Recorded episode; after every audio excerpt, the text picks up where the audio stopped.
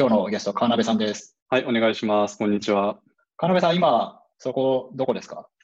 これ家ですね。えこんな、こんな感じでゆるゆると始める。あれ、これ緩いですか？僕の中では割とテンポよく始めたつもりなんですけど。はい、これは、本題から始めたつもりなんですけど。あーそうですね。あの、ここ、ここは家です。あの、普通に。えー今、タウンハウス住んでて、はい。えーベイエリアのはいレッド、レッドウッドシティってあの、メンロパーク、Facebook あるメンロパークのうん。隣の町ぐらいですね。まあ、そんなわけで、川辺さんは、Facebook 本社で今働いている現役 Facebook エンジニアですね。現役 GAFA ですね。GAFA 勤気が、務。うっさんくさい。本当の GAFA 勤務の方ですね。川辺さんって今、iOS エンジニアって言っていいんですか？堤さんと同じで iOS 一本なんでね。Facebook の社内ではバックエンドもやってるって前おっしゃってましたね。やってます、やってます。あの、基本は、あの、モバイルアプリなんですけど、iOS の。うん、ただ、必要に応じてサーバーサイドも書くし、Android はほとんど書かないけど、デバッグとかはするみたいな感じですね。なるほど。それって、まあそっか、でもちょっといきなり仕事の話は重いから、なんだろう、自己紹介的なものをお願いしてもいいですか？そこに至るまでのキャリアの経緯とか。えーっとですね、僕は、えー川鍋です。ゆうすけ川鍋です。7年ぐらい前から iOS アプリ開発を始めて、で、最初に入ったのが、ほぼ、ほぼ未経験みたいな状態でリクルートに入って、リクルートテクノロジーズに入って、iOS エンジニアとして働き始めて、で、1年半ぐらいで辞めちゃって、別の会社に行き、で、えーそこでも iOS やって、で、その頃に初めて堤さんと、僕がちょうど、えっと、それはグノシに行った時なんですけど、ちょうどその頃に堤さんと初めて会って、違いますよ。リクルートの時に会ってますよ。あ、リクルートの時やってます。あら、嘘ついた。いつかというと、ウォンテッドリーの黙々会で、はい。あの、川邉さんが、あの、 Wantedly の川崎さんが、あの、紹介してくれて、で、川邉さんは、と、まあ僕を知ってて、あの堤さんですか？つって、あの堤さんですって。で僕結構もくもく会でやること決まってたから、話しかけないでほしかったけど、なんか結構、あの、横にくっついてきて、話しかけてきて、なんだこの人はっていうのが最初の川辺さんでした。そうそうそう、完全、完全なただのファンだったみたいな感じの。いやいや、あの時は、あれですよ、そのリクルートに入ってすぐにブログを始めて、で、それが、そのブログを作り始めたきっかけは堤さんだったから嬉しかったんですよ、俺。ああ、なるほど。そうそうそう。そうそう。まさかあの時の人がこんなに幅がくとは思わなかった。でももっと、もっと驚きなのは、その後、えっと、僕のキャリアの話に戻ると、うんあの、ベルリンで、えっと、OK パンダでベルリンに行って、で、その頃また堤さんと一緒になるんですよね。そうですね。OK パンダってニューヨークの会社だけど、ビザの関係で一時期ベルリンに行ってたんですよね。そうです。ああの、ファウンダーの一人がベルリンにいるっていうのと、あと iOS エンジニアが全員ヨーロッパにいたので、じゃあベルリン行けばいいんじゃないってベルリンに行くことになったんですね。うんで、えーはい。で、ベルリンに行って、その後ニューヨークの会社だったんで、それで就労ビザ取って、えーニューヨーク行って、で、サンフランシスコのスタートアップでその後働き始めて、うんで、またその時も一緒だったんですね。あの、ちょうど堤さんが、はい。たまたまたまたまはいえーサンフランシスコにいるときに同じ、同じ地域に、ミッションエリアに住んでて、そうですね。なぜか、世界を股にかけてたまたま近くにいて い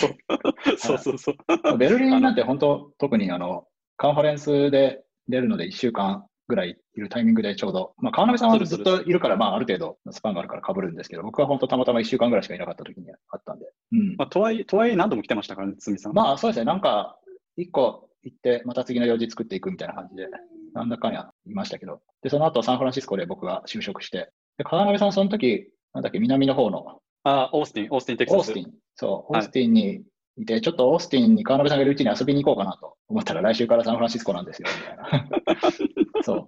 近くに来てしまそんなう。ことありましたね。まあそんな感じで、リクルートで入った時は新卒ですか？何なんだろう、あれ、中途採用だったんですよ、俺。あのでその前何してたんですか？その前は、大学院を出た後、なんか自宅が自宅開発みたいなのを始めて何も知らないのに。で、えーフリーランスもどきみたいなのを半年ぐらいやって、新卒フリーランス。そう、新卒フリーランス。あ、今なんか流行りそうなやつですね。今流行りの。まあ、そんなんで食っていけるはずもなく、あの、何も知らなかったんで、ソフトウェアの勉強とかしてなかったんでね。あの、で、あ、これやばいと思って、就職しようと思って、何社か受けて拾ってくれたのがリクルートだったんですよね。だから他の会社で別の職種をやったりとかはしてないんですね。してないですね。うん、そうそう。で、今、その Facebook 本社で働いてますと。Facebook 本本社って、なんとなく GAFA、GAFA って言われて、みんなすごいところだっていうふうに思いつつも、今あんまイメージできないと思うんですけど、日本の人にどういうふうに説明します ?Facebook 本社について。よく言うのは、あの、筑波みたいな場所って言いますよ。ああ、ちょっと外れにあるって感じなんですか？そう、ちょっと外れにあって広大な土地があって、はいはいで、学校もあって研究所もあって、ああ、なるほど。みたいなイメージ。うん。メンロパークとか、あの、Google のあるマウンテンビューとか、あのエリアはもう、なんか土地、土地ばっかあるみたいな感じ。土地ばっかある。なんか田舎ですよね。うん。うん。東京と比べると、うん、東京と比べると何もないし、そこで、金井さんはレッドウッドシティから車で帰ってるんですか？そう、俺は車で通ってて、今、この家、ルームメイト2人いるんですけど、ルームメイトの1人は、あの、会社のバス使って行ってて、うんもう1人は自転車で帰ってますね。ああ、なるほど。すごい。うん多様性がありますね。そう、へーそうなんですよ。あ、ちなみに話が飛ぶけど、家賃、今いくらですか？家賃今激、はい。激、激安、激安ですよ、ここは。えー、あの、千、1700とかかな。18万円ぐらい。18万円。ああ、いいですね。ただ、ここ、タウンハウスなんで、タウンハウスってなんだろう、長屋みたいなやつ？だから、なんだろう、普通のスタジオ、あの、ワンルームのアパートに住むのに比べたらめっちゃ広いですよ、家は。ガラージがあの2個ついてるし、まあ、リビングも大きいし、うんでさらにこの部屋マスターベッドルームだから、洗面台が2個ついて、シャワーもついてえる。ー、すげえ。シェアでも1700ドルとかだったら、まあ、風呂トイレ共同ですよね。そうですね。うん。あの、だ堤さんとサンフランシスコで遊んでた時に住んでた家は、1600ドルで、うん。えー他の女の人2人とシェアで、風呂トイレシェア。で、かつ家の目の前に、えーっと、タヌキがめっちゃいるんですよ。タヌタヌキってこう、有毒な、有害な生き物じゃないですか。あんまり綺麗な生き物じゃないから、うんネズミみたいな。そう、ネズミみたいな。うんで、家の窓の方はそうだし、あの、反対側はもう、あの、ミッションの、あんな、なんてミッションのど真ん中にあったんで、うんあの、テントとかがいっぱいあるみたいな感じ。はい。でそれで1600だったのが、今、ね、同じような値段でこんなタウンハウス見て、めちゃくちゃ、めうんちゃくちゃいいですよ。しかも、気候がその辺、サンフランシスコよりも全然温暖で、よりカラッとしてますよね。そう、全然違いますよ。堤さん、こっち住んだことないんですもんね、南の。僕、マウンテンビューに3ヶ月ぐらいいたことあります。あー、そっはいか。僕は車がないからそういう面では不便だったけど、気候とか雰囲気は圧倒的に好きでしたね。マウンテンビューの方が。そうそう。そんなレッドウッドシティからメンローパークの Facebook 本社に通ってる川辺さんで、なんですか、オフィス、なんかすごいめちゃくちゃ最高だみたいなことを入社したての頃になんか、あの満喫したツイートをしてましたよね、その。そう。いや、あの、オフィスめっちゃいいですよ。あの、オフィスはめっちゃいいです。何がいいって、な何がいいって、あの、飯がうまいんですよ。あの、Facebook とか Google とか Amazon とか Apple とかって働いてる人たちって、それぞれの会社をぐるぐる回ってるんですよ。うんだから Facebook にいる人でもいろんな会社にいた人たちがいて、で、彼ら曰く、あの、この辺りでは Facebook が、え1番か2番かで飯がうまいと。ってぐらいうまいです。で、俺は本当に、あの、日本食とかも普通に美味しいなと思って食べれるんで、そこはとてもいいところですね。社食に入ってるな、なんだろう、その業者がいい業者だってことですか？どうなん、あ、なんか、オリエンテーションじゃなくて、なんて言うんだっけな、あ、ブートキャンプって、その入社後に、あの、3ヶ月ぐらいトレーニングみたいなのがあるんですよ。うんで、その中に、えっと、最初の3日間か1週間ぐらい、会社についてのその一通りカルチャーを学んだりとか、人に会ったりとかする期間があって、その中で1個セッションがあって、それはシェフからのセッションなんですよ。うん。で、どうやってうちの会社で美味しいご飯を作ってるかみたいな話をしてくれるぐらい、なんかシェフたちにその裁量権が与えられてて、それの、それのおかげもあるんだと思いますよ。なるほど、なるほど。うん。そっか。その業者にがいいだけじゃなくて、ちゃんとそういうシェフたちが伸び伸びとやれるカルチャーを作ってると。うん、そうだと思います。なるほどな。なんで逆に他のとこはそうしないんだろどうなんですかね。う。どうなんでしょうね。でもそれはめちゃくちゃいいですね。飯は毎日食いますからね。あとなんだろう。でもう、ん労働環、労働環境がめちゃくちゃいいのは確かなんですよ。うんあの、オフィスも綺麗だし、空間としても働きやすい空間だし、うんあと responsibility となんか flexibility のバランスもいいし、ああ、あそれはあの体制的なところで？一応その会社の構造はあるにしても、あの、アイデア、エンジニアの、エンジニアが強いボトムアップなカルチャーなんで、うん。そういう意味では働きやすいし、ルームメイトも Facebook で働いてるんですけど、彼と話してたのは、特にこの quarantine が始まってから思うのが、多分エンプロイーを、クアランティーンって結構多分わかんないかも。日本。お、あえ、えーっと、あんまり馴染みのない単語かもしれない。なんだっけ、しえーっとこれ自粛的なこと？あ、自粛です、自粛です。は監禁じゃないのか、自粛か。うんえー自粛ですね。あの、自粛生活が始まってから、ずっとワークフロムホームなんですよ。家で働いてて。で、ルームメイトも同じ会社なんで、ルームメイトもそこで働いてて、うんで、話してたのは、あの、すごい、こう、働いてる人をよく扱う会社だなっうんていう話になったんですよね。確かにそうで、あの、この自粛生活が始まってからすぐに、そのワークフォームホームのためのセットアップをするためのボーナスを出したりとか、なるほど。あとこの間アナウンスしたリモートワークの話とかもそうだし、そう、だエンプロイーのことを思ってる会社だなって感じがしますね。確かに。あ、そうそうそう、そうだ。うん。そうだ、最初に思ったのは、あの、自分たちの、自分たちの能力を使って仕事をする上でのオブスタコを全部取り除こうとしてくれてるんですよ。あの、すべての障壁を取り除いてくれてて、あの、もう一切余計なことはうんやらなくていいようになってますね。それは、なんだろう、どの機能が優秀だからそういうことになるんですかね？でもカンパニーカルチャーだからやっぱリーダーシップじゃないですか。CEO、COO とか。なるほど。なんか、その話聞いてて思い出したのが、あの、僕が、あの、サンフランシスコで働いてた時に、あの、まあ、毎日、昼食の後、何人かでコーヒー、あの、なんだっけ、フィルズコーヒーだっけ？ありましたねあります。フィルズ、フィルズコーヒーって、まあ、人気のチェーンがあって、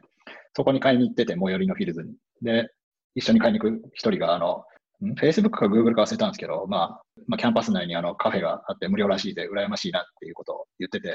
僕はあの、いや、その結局オフィス内にカフェがあっても、そのカフェを作るお金はその自分たちが、で、こうみんなで稼いだお金から出ているわけだから、あの別に、なんだそれが別に得なわけじゃないだろうって。別にそれ俺だったら、まああの、そのお金は社員に還元してくれて、俺そのお金で外にカフェに買いに行く方がいいわっていうことを、まあその時言ったんですけど、でも、Facebook の場合、社員にじその十分なサラリーも出てる上での設備とかもものすごく整ってるっていう環境だから、こうトレードオフじゃなくて、どっちも通りでいいいいなということを聞きながら思いました。まあ、なんか、ちょっと前にちらっと給料聞いたことあるんで、給料もしっかりもらって、でか働く環境もめちゃくちゃ整ってるっていう理想的ですね。何がある？あ、車の、まあこれ有料なんですけど、車の点検とかオイルとかも交換が、そのパーキングエリアに止めておけばやってくれるんで、結構そういうのがオフィスにあるのって大事ですよね。なんか、わざわざ行ってそこで待つっていうのはすげえロスですからね。そうなんですよ。あの、時間にすごい価値のある社員を抱えてるから、その人たちの時間を最大限有効活用しようっていう意味で、まあ、投資として正しいなと。うん。なんかランドリーとか本当、サンフランシスコとかニューヨークとか、コインランドリーに週1時間とか取られたりとかして結構もったいないなみたいなあったんで、それが、まあ仕事しながらできてるっていうのはすごい理にかなってるなと。そういう意味でも本当仕事に集中する環境としてはすごいいいですよ。素晴らしい。ちなみにその環境でどういうお仕事をされてるんですか？あ、そう、一切仕事の話をしないまま話してたんですね。まあじっくりとこう、みんなにこう、なんだその情景を想像してもらうための前段です。なるほど。あのーそれで言うと、何の仕事をしてるかというと、今作ってるのは、えークリエイターストディオっていううん、クリエイター、メディアクリエイター向けのウェブサービスがあって、うん。で、それのアプリ版を最近リリースしたんですよ。はい。どういうことかというと、その YouTuber みたいなそのうんコンテンツクリエイタうんーが Facebook とか Instagram 上で、えー情報を発信して、それ、そのビデオがどういうふうにパフォームしてるかとか、そのコンテンツを、えーなんだろう、タイトルをアップデートしたりとか、あの、コンテンツをエディティングをしたりするような、えーサービスのアプリを作ってます。そです。の、なんか、どの辺を作ってるとか、まあ言える。俺が一番最初の iOS エンジニアなので、大体のところには関わってて、その後チームが大きくなったので、えー全部はやってないですけど、なんかベースとなるところ、基盤とかは僕は作ってましたね。結構すごい面白いポジションもらいましたね。そうなんですよね。なかなかあのフルスクラッチでアプリをかけることってないんで、大きい会社で Facebook, 社製のアプリをフルスクラッチで書くって結構貴重な経験ですね。ちなみに前、去年か一昨年会った時って、あの Facebook 本体アプリの、なんかこのタブのこの機能を作ってるみたいな感じでしたよね。あ、そうです、そうです。その時はそうでした。で、まあ、バックエンド込みで、その、その機能の全部をやるって感じでしたね。その iOS も Android もバックエンドも。今も結構似てますよ、言っても。あの、バックエンドも触んなきゃいけないので、ああ、そうなんですね。そう。ただでもバックエンドって言っても、あの、インフラがしっかりしてるから結構書けるんですよ、うん誰でも。基本的にだって API も GraphQL で、えーインターフェースをこう、開けてあげればいいだけだし、うん。で、もう GraphQ GraphQL が、のそのデフィニッションがあれば、あとはクライアントサイドでどういうデータを引っ張ってくれるかって決めるだけだから、うん。そんなに、そんなに複雑なサーバーサイドはしなくて大丈夫です。なるほど。そうか、ではこっちでもある程度全部一人でやりつつ、だんだんそのチームをスケールさせていったって感じなんですかね。そうですね。まあ、最初全体を作っていって、なんか今は開発チームをリードしていくのか、それともまあ、プレイヤーとしてコード確保をゴリゴリ進めるのか、どういう感じなのかなと思って。ああ、それで言うと、ロール、そのインディビジュアルコントリビューターってその個人で会社に貢献する人とマネジメントのパスと結構はっきりしてて、あ、そうなんですね。そう、はい。で、僕はインディビジュアルコントリビューターなんで、まあどんなことがあってもコードは書いてるはずなんですよ。なるほど。で、その中でその自分のスコープが変わっていくってことはあるけど、基本的にはコードを書いてます。それが、うんあの、それがインパクトの、あの、うちの一つになってますね。えーそのパスはどういうふうに分かれるんですか？どっかのタイミングで申請、申告するんですか？そう、あるタイミングで、あの、マネジメントのパス行きたいんだけどって、マネージャーに相談してトレーニング受ける、トレーニング受けるのかな？俺、マネージャーになったことないから分かんないですけど、あの、うん選べますよ、普通に。うーん。そうなんですね。それは、給与テーブル的にはどっちがいいとかあるんですか？それは、差が出ないようにデザインしてるみたいなのを聞きましたね。うんじゃあ、まあ本当に志す方を選べばいいって感じなんですね。そうです、そうです。やりたいことを、やりたいことと自分が最もパフォーマンスが出せる方を選びましょうって感じですね。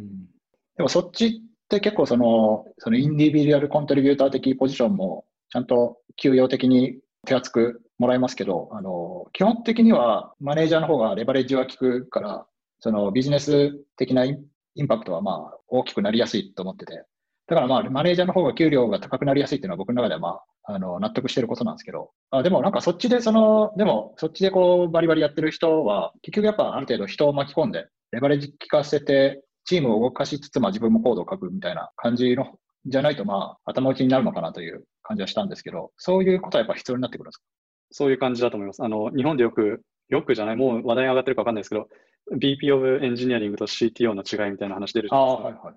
あの、それでいう C- CTO のポジションを目指していくのが、インディビジュアルコントリビューターだと思うんですよね。あそっちがそっちなんですね。はい。で、逆 BP of Eng は、BP of Eng って、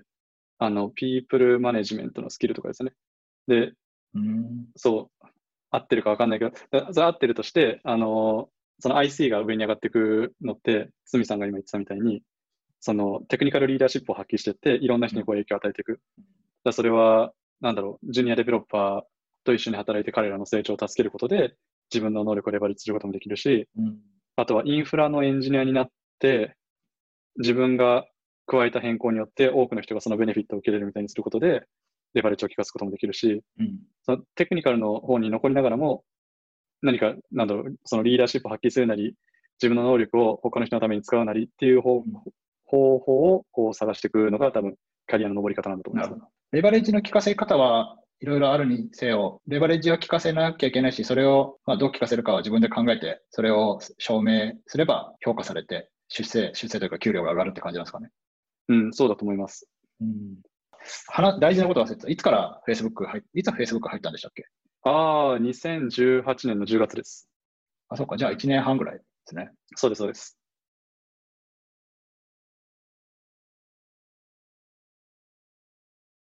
そう、あの、成果を取りに行くっていうのは大事ですからね。そうですね。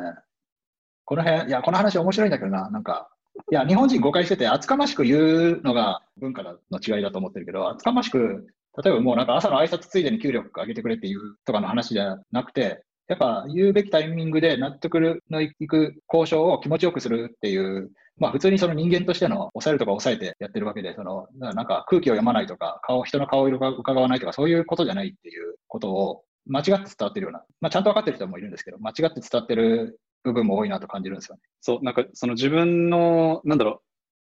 う、よくあるのは人事評価があればそこで評価してもらえるって思ってる人？うん。あの、そうではなくて、やっぱり、あの、 annual とか、あの、うん。の評価で自分をいかに正しく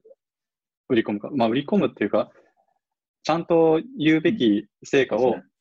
あの、理由付けしてなぜやってるかですで、何をやったか、そしてどのような成果を得たかっていうのを論理的に伝えることは必要なんですよね。うん。で、それが相手が、相手が何を評価するかを考えてそこを組み立てないといけなくて、自分の価値観でこれはすごくいいことなんだって言っても、相手にとってそれが、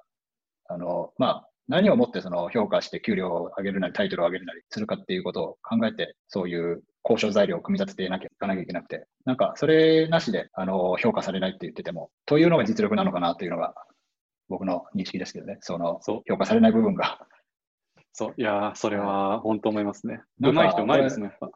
そう、その話で言うと、俺、そう、結構話したかった話近くて、話しましょう。もうどんどん話したかった話をしていきましょう。あのーその自分の成果をちゃんと自分の成果として話す、論理的に伝えるっていうのもそうだし、うん。あの、仕事のやっぱり大半は、えークロスファンクショナルってなんていうんだ？なんていうんですか？あの、チーム間、チーム間でのこのやりとりうん。みたいなのをどうやってこう高速にやっていって、で、 agreement を取っていかにこう早く製品を出すかみたいうんなのが実は肝だったりするんですよね。で、特にもう Google とか Facebook とかのサイズになると、まあ、特に Facebook は多分 company culture のせいもあると思うんですけど、もう cross-functional な effort が本当に多くて、 cross-functional ってその自分のチームの外以外だったら全部あの cross-functional だから、例えばプロダクトマネージャーもそうだし、デザイナーもそうだし、うん。マーケットの人、マーケティングの人もそうだし、うん。彼らといかに協業するかっていう、そのコミュニケーション能力がないと、そもそも自分のテクなんかテテクニカルのスキルをこうレバレッジすることも難しいっていう。ああ、それはいい話ですね。今、僕、あの、英語は喋れないけど、そこは理解して、そのためのコミュニケーションはちゃんとやってたから、自分のやってる仕事は会社のそのビジネスのどこに位置づけられて、その成果を適正なタイミングで出すには、まあ、どこに掛け合って何をいつまでに用意しなきゃいけないかっていうのはちゃんと抑えて、まあ、雑談はしないけど、そういう督促みたいなことは結構やってたんで、英語苦手な状態でどうやってそれ交渉するんですか？文章を作ることはできるんで、そのリアルタイムに聞き取れないとか、言葉が出てこないとかあるんですけど、まずこっちのお願いしたいことをテキストを組み立てることはできできるから、組み立てた上でまずチャットで送るなり、あとはり会話するときは伝えたいことはあるから、なんかそのゴールがあればなんとかそこにたどり着くことはできるって感じですね。うんうん。あの、できないのは、まあ、テンポよく話すとかできないですけど、何か明確なゴールをこっちが持ってるときに、そこにたどり着くためのコミュニケーションは、向こうも、まあ、こっちにちゃんとあの、ある程度技術とか、その役割があって、それを向こうも認識してて、まあ、お互いをプロフェッショナルと認識ししてて、その向こうは、そうすると、まあ、向こうはちゃんと話を聞くし、動くに話を伝えようとするから、そういう条件のもとでは、まあ、ちゃんと会話は成立するって感じですね。そっか、すでにその技術的な信頼関係があったってことですね。そのそっか、その上でテキストで、こう、テキストとか、まあ、その対面のコミュニケーションでもゴール設定があるから、あの、そそれだったら、それをただエクスキュートするだけだから、そういうのはできたみたいうそですね。辛抱強くそこまではやるっていう感じで。な。それが意外と難しいんですよね。その、自分の中でのゴール。ゴールを持つのって、その、なんだろう、プロダクトの、プロダクトの話だったら、プロダクトを良くしたいって思う気持ちが強くないと、そのゴールを持ち続けることってできないじゃないですか。うん。それも、なんか難しいことっちゃ難しいことな気がします。ああ、それは僕は常にあの、いつでも辞めて日本でフリーランスに戻ってもいいっていう気持ちがあったから、今ここにいるのは、この会社でこれをやりたいからだっていうのが常にアップデートされてあったんで、まあ今何をやりたいっていうのは、会社にいる限りは見失わずに持ってた感じですね。でもやっぱり結局そのコミュニケーションの解像度は荒いから、この課題を解決するためにこれをなんか伝えるのはちょっとめんどくさいなみたいな、まあ、ちょっと僕はなんか、やっぱそのコミュニケーションでどんどんこう、負の遺産が積もっていくところはあったんですけど、まあだからすごい大変ですよね、それをやり続けるのは。そう、そうだと思います。あの、マネージャーやってる人とかは、やっぱりコミュニケーションの精度高いので、それを外国人でどうやってやってるんだって気にはなりますよね。ああ、そうですね。いや、本あ当ーまあそうですね。そこが限界だったっていうところはありますね、なんか。うん、今の言語力では。それで言うと、その技術、技術的には全然日本のエンジニアの人とかでも、技術的には全然いけるのに、来れない人とかの特徴って結局コミュニケーションのスキルなんじゃないかなってところに落ちるんああ、なるほどね。それ、話聞こうと思ってて、なあの何を聞こうとかってますなんで川鍋さんは Facebook に入れたんですかっていう、入れたと思いますかっていうこと なんかそれ偉そうじゃないですか？それで入ってったら。偉そうになります？